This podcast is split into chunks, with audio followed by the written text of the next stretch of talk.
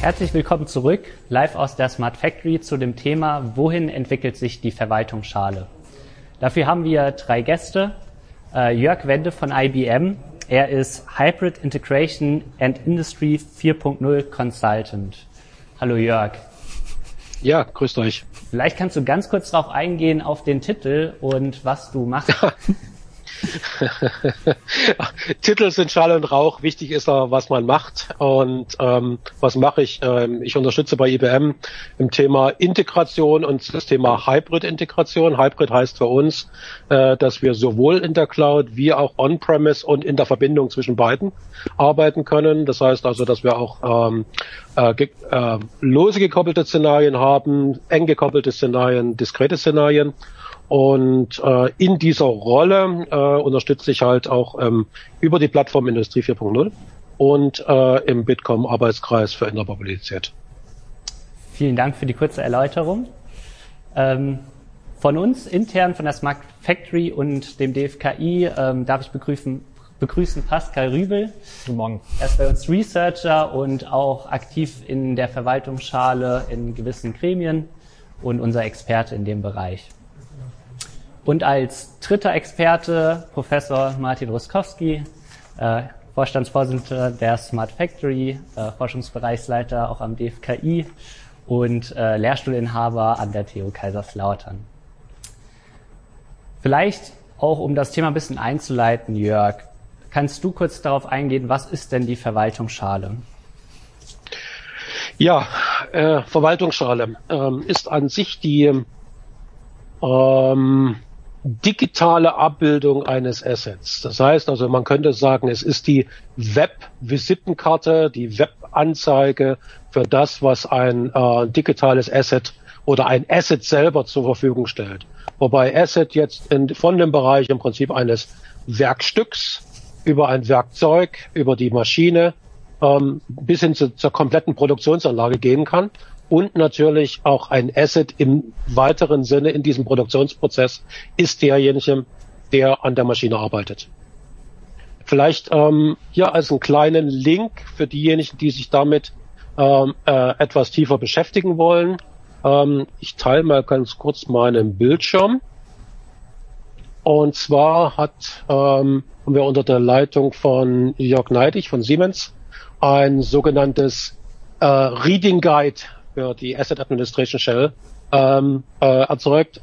Hier in diesem Dokument findet man eine Kurzeinführung für alle wichtigen Themen und eine Verlinkung für alle wichtigen Dokumente, äh, die dazu äh, notwendig sind, sich mit dem Thema Asset Administration Shell Verwaltungsschale tiefer zu beschäftigen.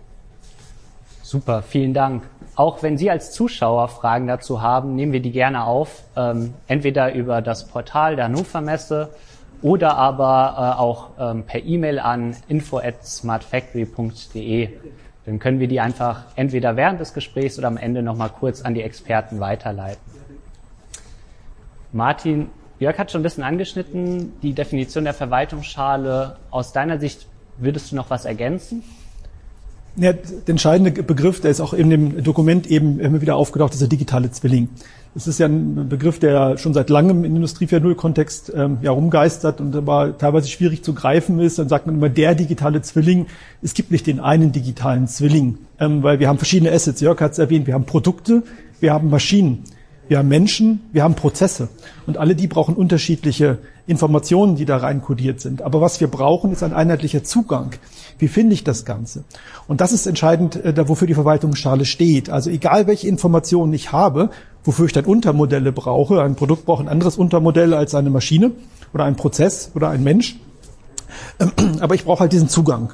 Und das ist das Entscheidende, wofür das Ganze steht. Das heißt, ich weiß, äh, über eine Internetadresse komme ich dorthin und dort finde ich über eine definierte Datenstruktur, und da kommt das Begriff, der Begriff der Semantik rein. Also ich habe, ich weiß einfach, wo ich was finde, was das Ganze bedeutet. Physikalische Größen haben Einheiten, haben Zuordnung. Ich weiß einfach, was das ist. Und, und das ist der entscheidende Aspekt. Das heißt, ich habe endlich mal ein einheitliches Datenmodell und nicht jeder Programmierer überlegt sich wieder irgendwas eigenes, was dann auch nicht versioniert ist, wo ich dann im Laufe der Zeit riesige Probleme kriege und die Maschinen passen einfach nicht zueinander. In der Realität bedeutet das schlicht und ergreifend, wenn ich äh, heute Automatisierungsgeräte habe und ich will was verändern, brauche ich den ursprünglichen Programmierer. Weil nur der weiß, wenn ich Glück habe, was passiert ist. Ich habe selber erlebt, da brauchte man den Programmierer, der vor 20 Jahren die Maschine mal entwickelt hat und zum Glück war der noch im Unternehmen. Wenn er nicht da gewesen wäre, hätte man halt alles neu machen müssen. Weil Einarbeiten in solche komplexen Dinge ist immer relativ schwierig. Und diese Verwaltungsschale ist einfach dieser Zugang, äh, ein einheitlicher Standard. Ich weiß, wo ich es finde, ich weiß, wie ich es finde und vor allem, ich kann es erweitern. Äh, jeder kann es erweitern, weil ich einfach Standards habe, an die ich mich halten kann. Perfekt. Wir haben jetzt schon ähm, relativ viel auch über die Art und warum wir die Verwaltungsschale brauchen geredet. Ähm, Pascal, vielleicht kannst du noch mal mehr auf die technische Ebene runtergehen und noch mal darauf eingehen, wie genau ist die Verwaltungsschale aufgebaut und vielleicht auch anhand dieser ähm, Beschreibung kurz darauf eingehen, warum auch brauchen wir die Verwaltungsschale. Äh, ja, sehr gerne.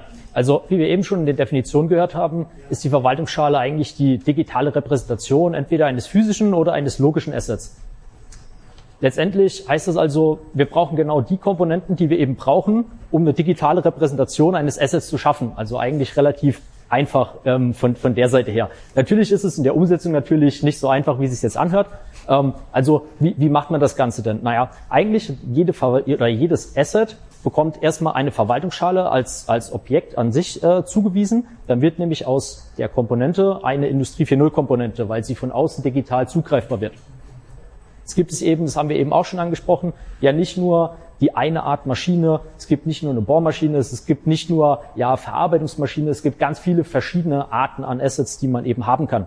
Und diese ja Komplexität, diese Vielfalt müssen wir irgendwo äh, müssen wir äh, müssen wir irgendwo eben gebündelt bekommen.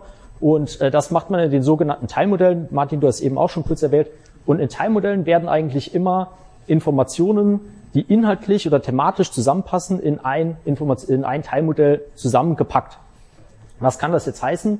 Naja, es kann zum Beispiel so ein Asset Identification Teilmodell geben, in dem werden alle Informationen zusammengefasst, die man braucht, um ein Asset eindeutig identifizieren zu können. Das kann, hängt eben auch massiv von dem Asset selbst ab was man denn dazu wirklich benötigt. Das kann eine Herstellernummer sein, das kann der Hersteller sein in Kombination mit einer Herstellernummer oder eine eindeutige ID. Was auch immer man braucht, kann man in diesem Identifikationsteilmodell einfach zusammen definieren und es ist eine klare Schnittstelle im Identifikationsteilmodell, bekommt man die Informationen, die man braucht, um das Asset zu identifizieren. Ähm, das Ganze geht natürlich noch weiter, weil die Identifikation an sich ist jetzt nicht das spannendste Thema überhaupt. Es können aber auch ähm, damit beschäftigen wir uns relativ viel, können auch äh, inhaltliche, inhaltliche Themen zusammengefasst werden, wie zum Beispiel Funktionen einer verarbeitenden Maschine, wie zum Beispiel das Bohren. Das kann einerseits können alle Parameter darin zusammengefasst werden, äh, die benötigt werden, äh, um herauszufinden, kann die Maschine, die wir gerade anfragen, denn ähm, das Produkt, das wir herstellen wollen, denn wirklich äh, auch herstellen. Und es geht auch noch weiter. Man kann in einem Teilmodell direkt das Ganze so verpacken, dass man auch diesen Prozess, in dem Beispiel jetzt das Bohren für das Produkt, auch direkt damit starten kann. Genau. Perfekt. Äh, eine sehr schöne und ausführliche Erklärung auch, ähm, wie die Verwaltungsschale aufgebaut ist und funktioniert. Wir stehen ja jetzt auch um diesen Demonstrator hier herum und deswegen, Pascal, vielleicht auch an dich nochmal die Frage, Richtung Demonstrator. Wo finde ich da die Verwaltungsschale und ähm, wie sieht das bei uns aus? Ja, also unser Demonstrator ist ja grundsätzlich modular, modular aufgebaut. Das heißt, wir haben ähm, in der Mitte im Zentrum das Transportsystem und außen drumherum verschiedene Module. Ähm, zusätzlich gibt es dann noch solche Infrastrukturknoten, die die anderen Module ähm, mit der entsprechenden Infrastruktur wie Energie, äh, Ethernet, äh, Druckluft und was man sonst noch braucht, eben äh, versorgt. Schönes Beispiel dafür ist eben äh, eine Verwaltungsschale für den Infrastrukturknoten. Darin gibt es ein eigenes Teilmodell, das sich mit Energiedaten beschäftigt. Darin ist eben alles zusammengefasst, was wir hier speziell für unsere Anlage benötigen, wenn wir eben Informationen über die Energie benötigen. In den anderen Module in der, in der Anlage haben wir aktuell noch ein eigenes Informationsmodell ähm, drin verbaut, das auch bei uns intern standardisiert ist, aber noch nicht komplett verwaltungsschalenkonform ist aktuell. Ähm, wir haben von Anfang an auf OPCOA gesetzt, haben uns da an die Spezifikation gehalten. Da sind jetzt aber auch schon die Mappings sind schon äh, in den ersten Zügen implementiert und es wird jetzt nach und nach nachgezogen, dass wir eben komplett verwaltungsschalenkonform sein, äh, sind. Du hast ganz schön gesagt, auch schon das Wort benutzt, Standardisierung. Und äh, Martin, du hattest auch gesagt, es soll ja jeder wissen, wie der Aufbau ist und es muss überall auch gleich sein. Deswegen die Frage an dich, Jörg. Ähm, Die Standardisierung der Verwaltungsschale ist natürlich extrem wichtig. Ähm, vielleicht kannst du da auch nochmal besonders auf das Thema ähm, Struktur und Sprache eingehen, damit im Endeffekt auch äh, das ein allgemeingültiges Konzept wird. Ja, ähm, da, wo wir uns mit der, bei der Plattformindustrie 4.0 beschäftigen, ist im Prinzip sind drei Aspekte der Verwaltungsschale. Das erste ist die Struktur der Verwaltungsschale. Das ist ähm, das Dokument, was auch referenziert wird, wie sogenannte Verwaltungsschale im Detail. Äh, dort ähm, wird im Prinzip die gesamte interne Objektstruktur, die Struktur von Teilmodellen, ähm, wie kann ich äh, semantische Informationen reinlinken, ähnliches äh, Skills darstellen. Das wird in diesem, in diesem Umfeld dargestellt. Ähm, das, äh, auf der zweiten Ebene ist die Frage, wie bilde ich jetzt eine Verwaltungsschale so ab, dass ich mich an diese Verwaltungsschale verbinden kann. Das heißt also das API der Verwaltungsschale, wie sieht die Datenstruktur aus, das ist das, was wir uns im Teil 2 der Verwaltungsschale beschäftigen. Und das dritte äh, Thema ist das äh, Thema, was dann sehr stark in den semantischen Bereich geht, was auch der Martin schon mit angesprochen hat. Ähm, das ist die Sprache, mit der sich Verwaltungsschalen untereinander unterhalten. Das ist der Teil 3 ähm, oder auch die GMA 27, VD, äh, VDI 2193 als Spezifikation, wo im Prinzip dargestellt wird, wie, können, äh, wie kann ein Interaktionsmodell zwischen Verwaltungsschalen aussehen und ähm, dort das entsprechend abzubilden. Wenn wir jetzt ähm, bei uns auch auf den Demonstrator schauen, wir haben ja hier auch viel als äh, Grundlage OPCOA genutzt und das ist ja auch eine, ähm, ja, eine Herangehensweise, um möglichst unabhängig und ähm, allgemeingültig zu bleiben. Vielleicht ja, kannst du kurz darauf eingehen, inwieweit der Unterschied zwischen Verwaltungsschale und OPCOA ist. Gut, also ohne mich jetzt ähm, zu weit aus dem Fenster rauszulehnen und äh, mich ähm, mit dem Thema OPC-UA äh, mit den Kollegen von der OPC Foundation äh, vielleicht anzulegen. Aber ich sage mal so, Verwaltung, äh, die OPC ist eine OPC-UA ist eine Implementierung. Ähm, und äh, wir implementieren oder die Kollegen implementieren dort äh, Verwaltungsschalen und Teile der Verwaltungsschale, also Informationsmodelle. Ähm, da gibt es eine sehr, sehr große äh, Community äh, im VDMA, die sich damit beschäftigt, sogenannte Companion Specs für Verwaltungsschalen äh, zu, zu entwickeln. Das heißt, das ist das, was wir in der Verwaltungsschale als Teilmodelle bezeichnen würden. Das heißt, Teilmodelle zum Beispiel für CNC-Maschinen, Teilmodelle für ähm, Informationsmod äh, für ähm, äh, Device-Informationen, was ähm, Pascal schon angesprochen hat.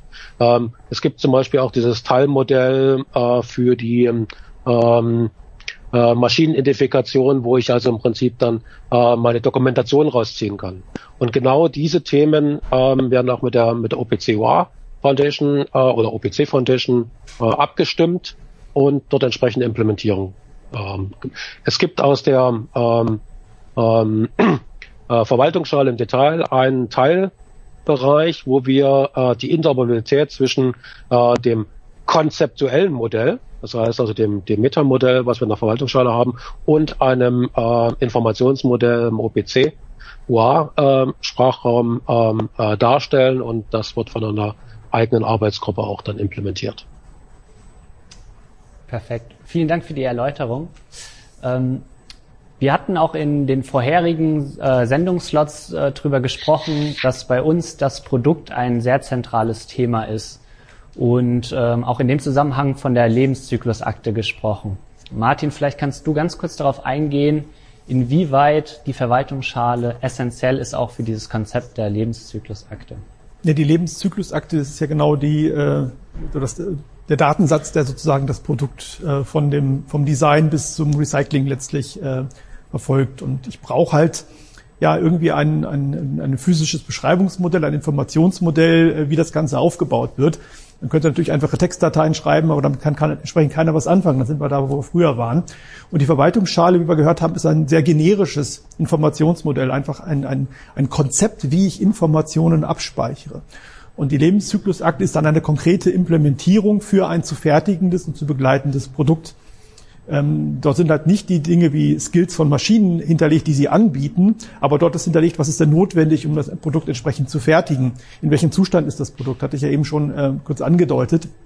Also diese konkrete äh, oder die Verwaltungsschale ist, ist äh, das, das Informationskonzept, was da drüber steht und die Lebenszyklusakte ist quasi da eins dieser Teilmodelle. Ähm, welche Informationen brauche ich denn eigentlich? Ja, aus der Entwurfsphase, aus der Fertigungsphase und auch in der Lebensdauerphase. Und ähm, dort ähm, haben wir auch verschiedene Forschungsprojekte, die ganz konkret äh, daran arbeiten, solche Lebenszyklusakten zu erstellen. Also ganz konkret äh, ist zum Beispiel aktuell äh, ein, ein Thema im, im Recycling von Kunststoffen. Ja, wenn ich halt äh, wissen will, äh, wenn ich ein Produkt recycle, aus was ist denn hergestellt worden? Ja, welche Rohstoffe sind reingeflossen? Welche Maschinen haben das bearbeitet? Das muss irgendwo hinterlegt werden. Ja, und da haben wir ein Projekt namens Resource, ähm, das sich damit entsprechend äh, beschäftigt. Ja, wie, wie kann ich das denn sicherstellen, dass wenn ich das Produkt hinterher recycle und ich sehe, welches Produkt das ist, wo finde ich die Information? Wie finde ich die Information? Ja, und, und dann kann ich halt natürlich ein, ein viel zielgerichtetes Recycling durchführen. Das ist ein kleiner Aspekt, aber ein sehr, sehr wichtiger Aspekt dabei. Und das wird im Laufe der Zeit dann halt über andere Projekte entsprechend bei uns auch noch angereichert und dieses äh, Informationsmodell wird immer größer und wir werden alle Informationen darin haben, die notwendig sind. Wir haben jetzt ja auch schon sehr viel über die, das Thema Struktur und Syntax etc. gesprochen. Wenn ich jetzt auch gerade höre, Martin, Richtung der Intelligenz, die man eigentlich braucht, um da wirklich Informationen draus zu verarbeiten etc. Pascal, vielleicht kannst du gerade darauf eingehen, wie weit spielt denn eine intelligente Verwaltungsschale eine Rolle, beziehungsweise wie viel Intelligenz ist in der Verwaltungsschale denn wirklich am Ende drin? Ja, also immer wenn es eigentlich bei uns im Bereich um das Thema Intelligenz geht, dann wird es eigentlich immer spannend, weil man muss dann erstmal definieren, was unter was verstehen wir denn überhaupt unter Intelligenz und danach auch, was muss denn eine Komponente haben, um dann wirklich als intelligent bezeichnet zu werden. Je nachdem, was man da zugrunde legt, ist es manchmal einfach ein Streitpunkt oder auch eine Meinungsfrage ist. Redet man davon, ist Komponente intelligent oder nicht? Wenn wir uns jetzt die Verwaltungsschale angucken, Verwaltungsschale an sich gibt eigentlich, wie Martin gerade schon gesagt hat, eine Struktur vor, wie Daten abgelegt werden. In so einer Struktur ist meiner Meinung nach grundsätzlich erstmal nicht so viel Intelligenz enthalten, wenn man vorgibt. Es macht einem das Leben einfacher, aber eine wirkliche Intelligenz in der Komponente ist da, ähm, meiner Meinung liegt das dann nicht vor. Natürlich ist auch hier ähm, das Thema wieder äh, nicht so einfach. Also man muss es erstmal wieder aufmachen. Ähm, was man eben hat, sind diese semantischen Verweise aufeinander, untereinander. Das heißt, man schafft es einfach, dass man eigentlich keinen Menschen braucht, der interpretiert, was genau steht denn da drin, sondern eine Maschine selbst kann einfach sich die Verwaltungsschale anschauen und kann eben selbstständig entscheiden, was steht denn da wirklich auch inhaltlich über die Semantik, die drin ist. Je nach Intelligenzdefinition ist das schon, ähm, ja, da kann man schon von einer gewissen Form von Intelligenz sprechen. Jetzt geht das Ganze noch ein Stückchen weiter, muss eigentlich noch mehr differenzieren. Ähm, die Verwaltungsschale liegt eigentlich in drei verschiedenen Typen vor. Also im Typ 1 spricht man von der passiven Verwaltungsschale. Da gibt es eigentlich nur ja eine Struktur, zum Beispiel im XML oder im JSON-Format äh, serialisiert, in dem einfach die ja die Struktur serialisiert abgelegt ist. Da drin liegt jetzt nicht so wirklich viel Intelligenz vor. Im nächsten Schritt, im Typ 2 der Verwaltungsschale, wird das Ganze nochmal mit mit einer Schnittstelle ähm, ausgerüstet, dass diese Datei eigentlich direkt zugreifbar ist. Da ist meines Erachtens auch immer noch nicht so super viel Intelligenz drin. Wenn wir jetzt aber von dem Typ 3 sprechen, wo wir von einer proaktiven Verwaltungsschale sprechen, die eventuell in einem Agenten drin steckt, der eigenständig äh, Fragen beantworten kann. Also man kann den Agenten fragen, ähm, hey, welcher Maschinentyp bist du denn? Und der ähm, sucht sich das selbstständig raus und antwortet. Oder eben tatsächlich ein bisschen komplexere Aufgaben wie, kannst du diese Bohraufgabe fertigen? dann kann man meines Erachtens schon wieder eher mehr von Intelligenz sprechen. Also um die Frage zu beantworten, ist es eigentlich wie immer, man kann es pauschal einfach nicht sagen. Die Verwaltungsschale ist eigentlich nicht die Intelligenz, sondern sie ist einfach nur die, die Hülle außenrum. Wir hatten ja heute Morgen schon über Production Bots gesprochen, unsere Agenten, ähm, die bilden ja eigentlich Intelligenz ab, indem sie die Komplexität der Automatisierung kapseln. Und Pascal hat es gerade gesagt, ja, dieser Typ 3 Verwaltungsschale, das ist eigentlich genau dieses, ähm, was, was diesen Production Bot kapselt, auf den ich dann über den ich den auf diesen Bot zugreifen kann, über die er kommuniziert. Und so kann ich es überhaupt erst ermöglichen, dass Module miteinander reden. Ja, indem ich genau weiß, wie erreiche ich denn den nächsten Bot. Und das ist das Verwaltungsschalenkonzept. Welche Dienste biete ich an? Welche Produkte kann ich fertigen?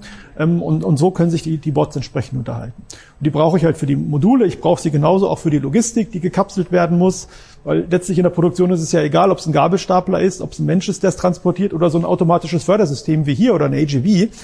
Ähm, heute sind das alles unterschiedliche Systeme, die komplett unterschiedlich funktionieren. Da brauche ich eine einheitliche Kapselung. Ich habe ein Produkt von einem Typ, das soll von A nach B gebracht werden. Ja, und dann ist die Intelligenz eigentlich zu verstehen, okay, ich habe diese drei Informationen, die zu verheiraten, wer kann denn jetzt am besten und am schnellsten transportieren und am effizientesten? CO2-Footprint ist immer ein ganz wichtiges Thema. Und dann suche ich mir das richtige Transportmedium raus und das kann dann alleine den Weg suchen, ohne jetzt noch groß von außen gesteuert werden zu müssen. Also diese ganzen Komplexitäten, die man heute darin hat, die müssen wir einfach Kapseln in diese Bots reinpacken äh, und über die Verwaltungsschalen dann miteinander kommunizieren müssen. Das ist eigentlich der entscheidende Punkt. Nur was uns bewusst sein muss, Jörg hat es ja auch gesagt, das ist gerade noch im Entstehen. Es ist jetzt vermessen zu erwarten, dass das alles fertig ist. Wir haben jetzt das gemeinsame Konstrukt erarbeitet, mit dem das Ganze implementiert werden kann. Und Pascal hat es gesagt, unser Demonstrator ist teilweise schon wieder älter als die Definitionen. Äh, dort werden wir es entsprechend nachziehen. Das ist also wirklich der Blick in die Zukunft. Und Production Level 4 wird nur funktionieren, wenn ich dieses Verwaltungsschalenkonzept überall einsetze, diese Bots baue, die dann entsprechend miteinander kommunizieren können. Wir sehen, wir haben zehn Jahre gebraucht, um dieses Konzept aufzubauen und dann werden wir auch wissen, wie lange das noch dauert, bis das überall durchgängig im Einsatz ist. Wir haben auch noch äh, Zuschauerfragen bekommen. Eine würde ich gern jetzt gerade an Pascal weiterspielen und zwar die Frage, was genau meint denn ein Asset? Weil das ist doch eine, sag ich mal, sehr breite Definition. Vielleicht kannst du da einfach nochmal tiefer drauf eingehen. Ja, ein Asset ist eigentlich, da ist gar nicht was genau die deutsche Übersetzung für das Wort ist. Ich, ich glaube Gegenstand. Ähm, und so kann man, so kann man es eigentlich auch ganz gut verstehen. Damit ist einfach äh, gemeint, so ein Sammelbegriff entweder für physische Assets, also physische Gegenstände wie zum Beispiel Komponenten, Maschinen, Anlagen, äh, kann auch eine Schraube oder ein Kabel sein oder eben logische Assets, die beispielsweise in den äh, IT-Komponenten vorliegen können. Also ich würde es vielleicht ja mit, mit Gegenstand übersetzen. Das ist eigentlich ja eine, ein bisschen breiterer Begriff für ähm, ja, Maschinenanlagen oder eben das, was man ja das, was sinnvoll ist, von einer Verwaltungsschale verwaltet zu werden. Was auch wieder ein bisschen generische Antwort ist, aber ich hoffe, das macht es ein bisschen klarer. Ich glaube, wir merken wieder, äh, die deutsche Sprache hat sehr, sehr viele Begriffe. Die englische Sprache ist häufig einfacher, indem sie viele Sachen zusammenfasst. Und so fallen wir immer wieder hinein, englische Begriffe auch im Deutschen zu verwenden, weil sie es uns einfach das Leben einfacher macht. Es sind halt abstrakte oder physische Gegenstände. Ja, und, und da wir uns im Deutschen schwer tun, sagen wir einfach, das ist ein Asset und jeder weiß, das ist halt ein, eigentlich mehr ein Klassenbegriff ist ja bewusst ja auch ein abstrakter und sehr generischer äh, Begriff, dass er auch dort ähm, vielfältig einsetzbar ist. Ähm, genau. für die verschiedenen in, in den letzten Jahren wird wirklich klar, äh, dass, dass wir wirklich sehr, sehr viele Aspekte betrachten müssen. Also wenn wir noch vor einigen Jahren reingucken, da hat man vor allem diesen Typ 1 Verwaltungsschale betrachtet. Da ging es darum, ich habe irgendwie ein Pneumatikventil oder einen Sensor, den möchte ich beschreiben. Damit ging das Ganze los. Ja, und äh, so ist das Ganze überhaupt erstmal entstanden. Was brauche ich? Und jetzt erst in den letzten wenigen Jahren ist wirklich diese Erkenntnis zu diesem Typ 3 Verwaltungsschale gekommen. Ja, wir müssen diese kompletten Skills kapseln. Ähm, und, und so entwickelt sich das halt kontinuierlich weiter. Vielleicht, um da auch ein bisschen mehr aufs Detail zu gehen, das ein bisschen besser auch verstehen zu können. Ähm, Jörg, ihr habt ja bei IBM auch am Demonstrator mitgewirkt und auch ja. ähm, in Richtung Verwaltungsschale. Vielleicht kannst du dazu einfach ganz kurz was sagen, um, ähm, damit das vielleicht auch klarer wird. Ja, ihr habt ja vor uns, äh, Pascal, ja den, den Demonstrator ja vorgestellt und das, wo wir euch dabei unterstützt haben oder was wir be beteiligt waren, ist die im Prinzip die Integration dieser Module. Das heißt also im Prinzip den standardisierten Zugriff auf die äh, auf die Module über die OPC-UH-Schnittstelle, so dass wir ähm, sagen konnten, egal welches Modul wo spricht, äh, wir können diese Informationen dann quasi wie in einem digitalen Zwilling ähm, als eine, ähm, eine Schnittstelle zur Verfügung stellen. Das heißt also, unsere Aufgabe war hier an der Stelle die Integration der verschiedenen Module und ähm, je standardisierter die Schnittstellen sind, umso einfacher wird die Integration. Das ist also eine der wichtigsten, wichtigsten Nachrichten, die wir im Prinzip aus diesem ganzen Thema Verwaltungsschale und digitaler Zwilling herausnehmen können. Mal so simpel gesprochen. Ihr hattet ja auch eine Visualisierung dazu gemacht. Ja. Ähm, macht äh, eventuell Sinn, das auch nochmal ein bisschen auf der Basis zu diskutieren, weil man dann nochmal eine ganz andere greifbare Beziehung zu diesem sehr abstrakten Thema Verwaltungsschale bekommt. Ja, gut, was wir ähm, gemacht haben, ist, dass wir uns mal überlegt haben, wie könnte denn jetzt ein äh, der Verwaltungsschale und die ähm, und der, das Demo-Szenario in einem Gaia X-Kontext aussehen. Ja? Und dann haben wir uns im Prinzip gesagt, okay, wir lassen uns mal einen Noppenstein produzieren.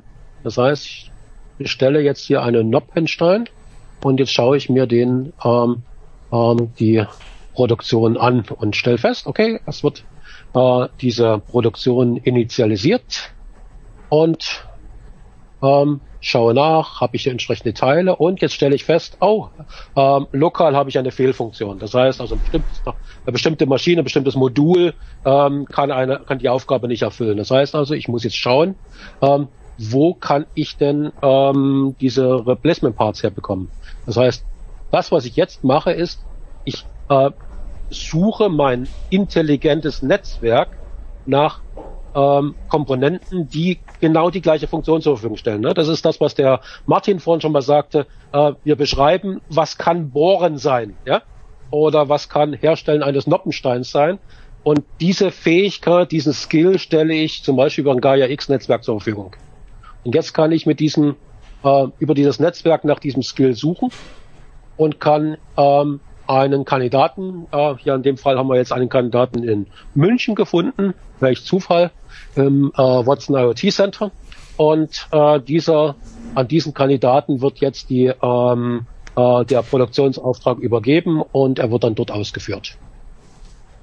Und das ist eigentlich das, was wir, ähm, so wie wir uns die Zukunft vorstellen, im Prinzip dynamische, ähm, sowohl Produktions- wie auch äh, Lieferketten, Supply Chain Ketten, weil äh, auch hier dahinter können natürlich jetzt verschiedene Möglichkeiten der ähm, der Auslieferung zum Kunden äh, bestehen. Denken wir gerade dran, äh, wenn der Suezkanal mal wieder äh, durch ein Schiff blockiert wird. Was für eine Alternative hätte ich denn dann? Ja. Und ja, damit vielleicht ähm, Ende dieser kurzen Demonstration. Ähm, oben sieht man ja, man kann sich das auch nochmal selber anschauen. Smart Factory 2021 und so weiter. Äh, den Link können wir auch gerne sicherlich im Nachgang teilen. Genau. Vielen Dank auch für die kurze Demonstration. Äh, ich denke, das hat auch sehr gut gezeigt, wo die, die, der Weg hingeht, auch Richtung intelligenter Produktion, auch auf äußere Einflüsse zu, einzugehen, ob es jetzt der Suezkanal ist oder Corona oder ähnliche Dinge, wie flexibel so eine Produktion in Zukunft auch sein kann. Zurück zu dem Thema Verwaltungsschale, Pascal. Vielleicht einfach mal, wir haben ja schon über gewisse Trends geredet. Was wäre dein Wunsch denn, wenn du an das Thema Verwaltungsschale denkst in Zukunft? Ja, also ähm, man hat, wir haben jetzt schon viel drüber geredet, über die Struktur der Verwaltungsschale. Ähm, welche Konzepte gibt es denn? Welche Typen gibt es denn? Die Verwaltungsschale hat sich vom Konzept her schon relativ gut weiterentwickelt. Und meiner Meinung nach ist das Konzept jetzt mittlerweile soweit, einfach in der Praxis wirklich zum Einsatz zu kommen. Also es gibt schon viele Möglichkeiten, wie man sich mit Tools zum Beispiel eine Verwaltungsschale äh, zusammenbauen kann, dass man eine XML-Komponente hat, ähm, etc. pp. Aber äh, was, was mein großer Wunsch für das Thema Verwaltungsschale wäre, wäre einfach, der richtige Einzug des Themas Verwaltungsschale einfach in die industrielle Praxis rein. Das heißt, man, man äh, kann beispielsweise ähm, bei, einem, bei einem Hersteller kauft man sich eine Anlagenkomponente, die wird schon sofort mit, mit einer äh, Verwaltungsschale ausgeliefert. Man baut die bei sich in die Anlage ein und die Verwaltungsschale äh, der Komponente integriert sich sofort automatisch in die Verwaltungsschale der Maschine mit rein und man muss ansonsten an Integrationsarbeit eigentlich nichts mehr, nichts mehr leisten. Und das wäre eben mein großer Wunsch zum Thema Verwaltungsschale, die Konzepte, die wirklich gut sind, die da sind, jetzt auch in die Praxis zu bringen. Perfekt. Entscheidend nicht, nicht äh, zu warten, bis alles fertig ist, sondern einfach anzufangen. Also das ist ja die Agilität, jetzt mal äh, die ersten Ansätze zu, zu benutzen. Und konkret würde das zum Beispiel heißen, ich habe die Engineering-Tools der verschiedenen Hersteller, in die ich jetzt Komponenten importieren will. Ja, mit welchem Format mache ich das? Bisher proprietäre Formate. Nein, das ist einfach dieses XML-Verwaltungsschalenformat, was mal das Informationsmodell mitliefert. Das ist natürlich bei weitem noch nicht das, wo wir hinwollen mit den Skills, aber es ist der Anfang. Ja? Und dann gucken wir einfach, äh, dass wir davon ausgehen und, und, und wenn sich diese Standards erstmal etablieren, wird jeder merken, okay, das kann ich erweitern, das kann ich erweitern und immer für neue äh, Ansatzfälle einsetzen und einfach gucken, wo es die Vorteile bietet. Ja? Wo, wo ist es denn wirklich ähm, äh, sinnvoll einzusetzen? Auch da gilt, man muss es ja nicht zum Dogma machen, sondern einfach die richtigen Punkte raussuchen und in den richtigen Stellen äh, identifizieren, da bringt es wirkliche Vorteile. Und wenn wir es wirklich tun, werden alle merken, hey, wie einfach ist die Welt, wenn wir plötzlich alle das gleiche Format austauschen können und das einfach universell äh, machen können. Und ich muss nicht für jeden Hersteller ein anderes Import, Importformat wieder einsetzen. Das heißt so, dein Wunsch wäre vor allem, das durch Ausprobieren die Konzepte immer weiterzuentwickeln, auch die Use Cases weiter zu auszuprobieren und zu schauen, was da einfach möglich ist. Genau, wichtig ist nur, dass nicht jeder dann wieder anfängt, das weiter äh, von sich aus alleine äh, was zu machen, dann läuft es wieder auseinander, wie wir das bei den Ethernet-Systemen hatten, sondern einfach festzustellen, okay, hier ist eine Grenze, da kommen wir nicht weiter, das in die Gremien zurückzubringen und gemeinsam zu überlegen, okay, dann machen wir das in diese Richtung entsprechend weiter. Jörg hat die Companion-Spezifikation angesprochen, wo genau das passiert, wo sich die Hersteller zusammentun und sagen, okay, wir wollen, hast das Beispiel CNC-Werkzeugmaschine machen und einfach gemeinsam zu gucken, was fehlt denn, was brauchen wir denn einfach alles. Ja, dass sich alle auf einheitliche Nomenklaturen einigen, eine einheitliche Semantik bauen. Ähm, das sind Sachen, die sind vor 10, 15 Jahren in der Industrie gescheitert.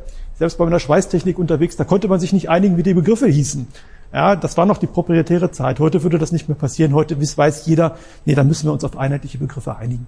Ja, und die Verwaltungsschale ist dann der Weg, das Ganze umzusetzen. Jörg, von deiner Seite hättest du auch noch einen, einen Wunsch? Ja, mit Sicherheit, äh, nicht nur einen.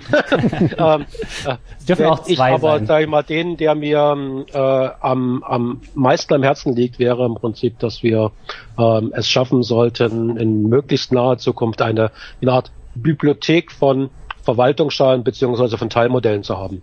Das heißt also, wenn ich ein Gerät in Betrieb nehmen möchte, dass ich einfach nachschauen kann, welche Teilmodelle gibt es bereits, äh, kann die mir äh, auf die Maschine werfen, äh, oder in meinen digitalen Zwilling rein importieren und äh, kann dann schon, was weiß ich, äh, Teilmodell für Energiemanagement, für Dokumentation, ähm, ähm, vielleicht für ähm, ähm, äh, autonomes Maintenance oder sonst irgendwas mit reinziehen. Und genau die aus diesen äh, Aspekten erwächst dann eigentlich der Mehrwert, den wir, den wir hier mit der Verwaltungsschale äh, den, den Kunden und den Implementatoren anbieten wollen. Vielen Dank. In die Richtung kam auch noch eine weitere Zuschauerfrage, ähm, die vor allem auf das Dynamische eingeht. Und zwar ist die Frage, werden über die Teilmodelle in der Verwaltungsschale auch die darunterliegenden Assets konkret angesteuert oder dienen die Teilmodelle lediglich dazu, Informationen in der Verwaltungsschale zu berechnen und bereitzustellen? Ich würde vielleicht mal direkt darauf eingehen. Ja, das muss das Ziel sein.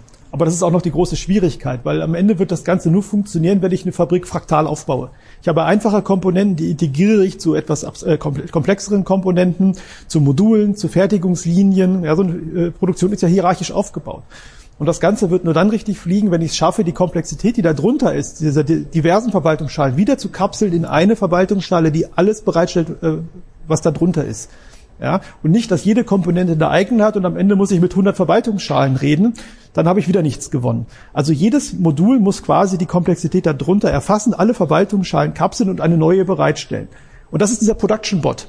Dieses Konzept des Production Bots ist es, einfach die Intelligenz zu haben, wie gehe ich mit den Verwaltungsschalen unterhalb von mir um und wie stelle ich das Ganze nach oben zur Verfügung.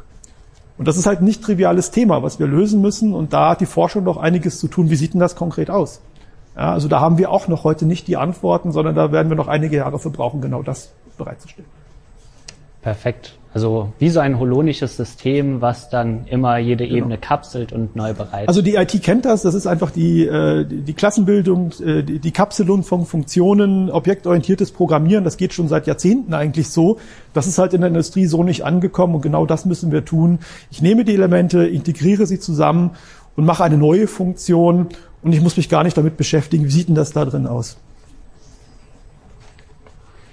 Ähm, vielleicht auch aufbauend jetzt auf, auf diesem Thema mit Gaia X ist das ja auch eine unserer Visionen, diese ähm, dynamische, firmenübergreifende, Unternehmens- und Unternehmensstandortsübergreifende Produktion. Ähm, wie stellst du dir da die Rolle der Verwaltungsschale genau vor? Ja, die, die, wir, wenn wir so eine standortübergreifende Produktion haben, dann habe ich ja gar nicht das Wissen, was, wie das Ganze aufgebaut ist. Das ist mir auch völlig egal, weil ich will ja den Dienst am Produkt sehen. Und genau das ist der Punkt der Verwaltungsschale. Ich ver, äh, publiziere also die Verwaltungsschale zum, meinetwegen meiner gesamten Produktionslinie, die eine abstrakte Fähigkeit zur Verfügung stellt. Und die kann ich dann entsprechend nutzen und aufrufen. Ja, und es ist völlig egal, wie das Ding innen drin aufgebaut ist. Das Schöne ist, dass man selbst klassische Automatisierung und manuelle Arbeit abbilden kann. Ja, weil äh, ich kann auch eine, eine klassische Automatisierungslinie nehmen, wie sie halt schon seit Jahrzehnten existiert, und lege da oben drüber eine Verwaltungsschale, äh, die nur das publiziert, was notwendig ist. Ja, und das ist einfach ein ganz interessanter Aspekt. Das heißt nicht, ich muss von unten aus alles neu bauen, ich kann von oben anfangen. Ja, ich muss an einer Stelle kapsel ich das Ganze und irgendwo ist dann vielleicht Legacy da drin. Völlig egal. An einer Stelle kommt dann der Bruch. Schön ist es natürlich, wenn es durchgängig ist. Das macht die Welt einfacher, aber es ist keine Grundvoraussetzung. Sehr schön. Ähm, es kommen auch weiter immer Zuschauerfragen hinein, deswegen ähm, will ich die auch direkt immer wieder mal zwischendurch aufgreifen. Und zwar die Frage Richtung kommerzielle und kaufmännische Aspekte, wie diese in so einem Modell abgebildet werden. Vielleicht Pascal oder Jörg? Ähm ja, ich kann gerne was dazu sagen.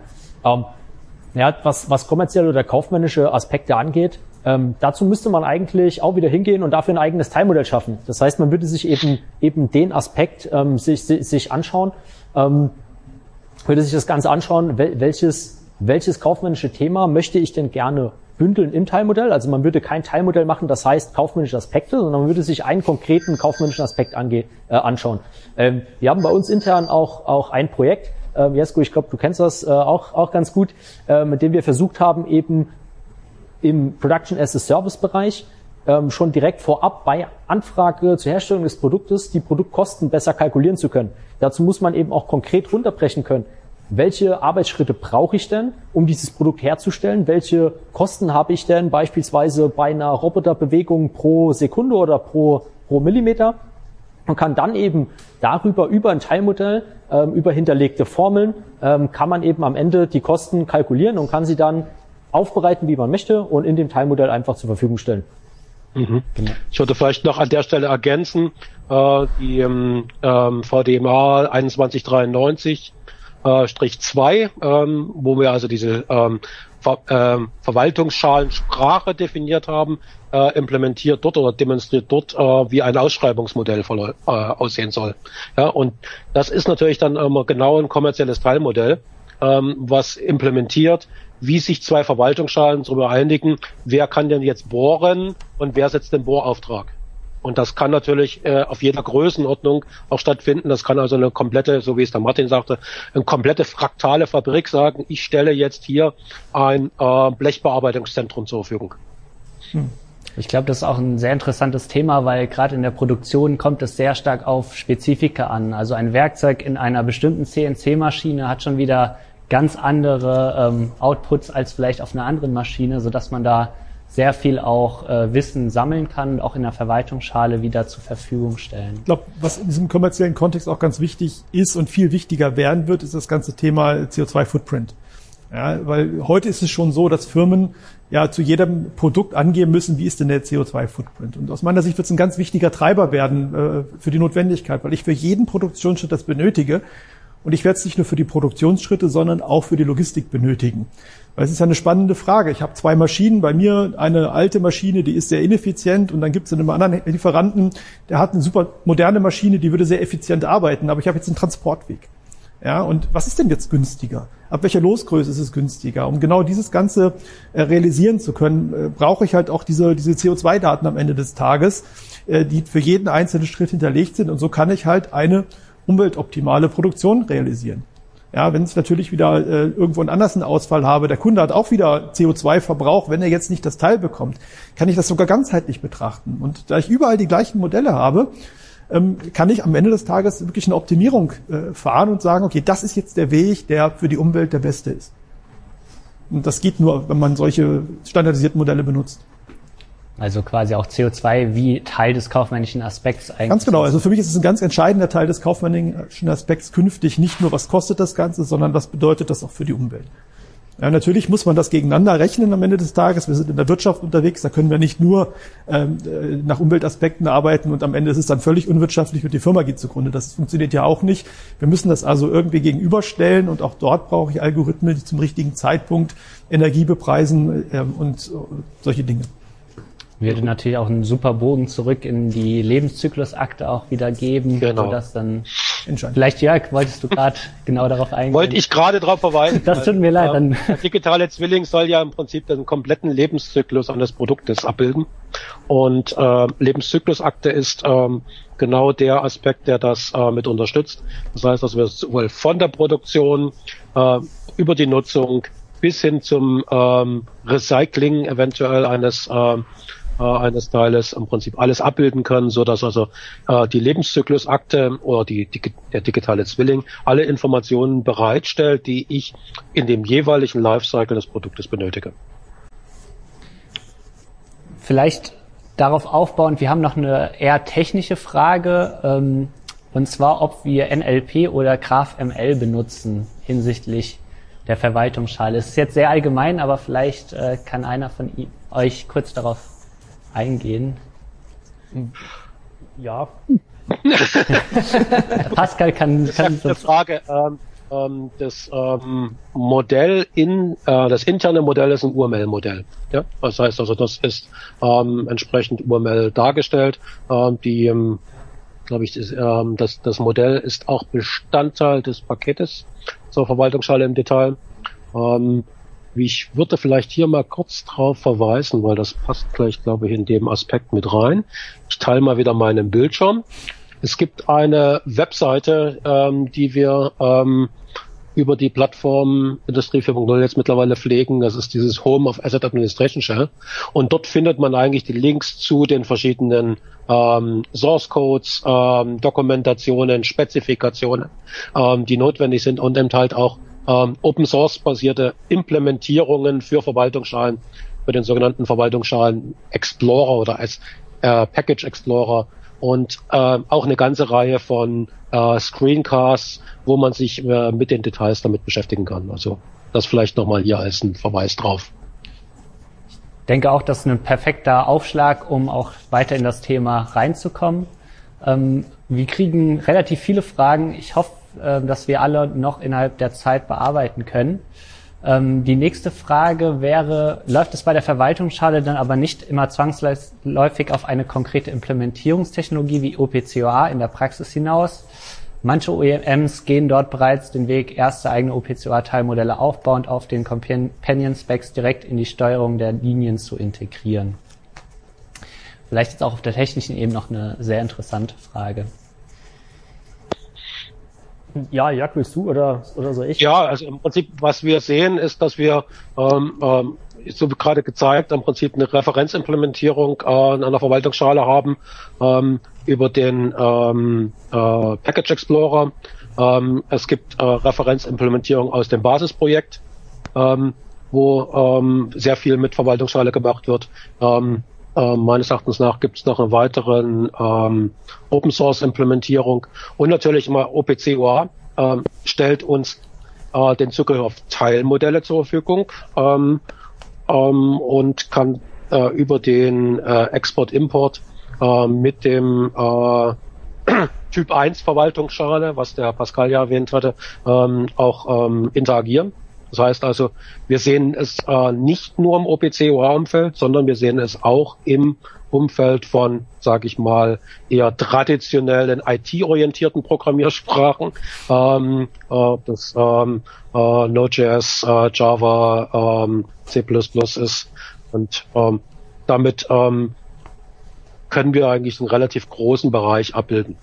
Aber es wird am Ende natürlich immer auf konkrete Implementierung rauslaufen für verschiedene Use Cases. Also für diese in das Modul integrierte Online-Verwaltungsschale ist mit Sicherheit OPCUA dann die Methode der Wahl. Und das, was heute passiert, das muss sich weiterentwickeln, dass da wirklich Verwaltungsschalenmodelle drüber liegen und diese Companion Specs nicht alleine stehen, sondern sich in dieses Gesamtkonstrukt einbetten.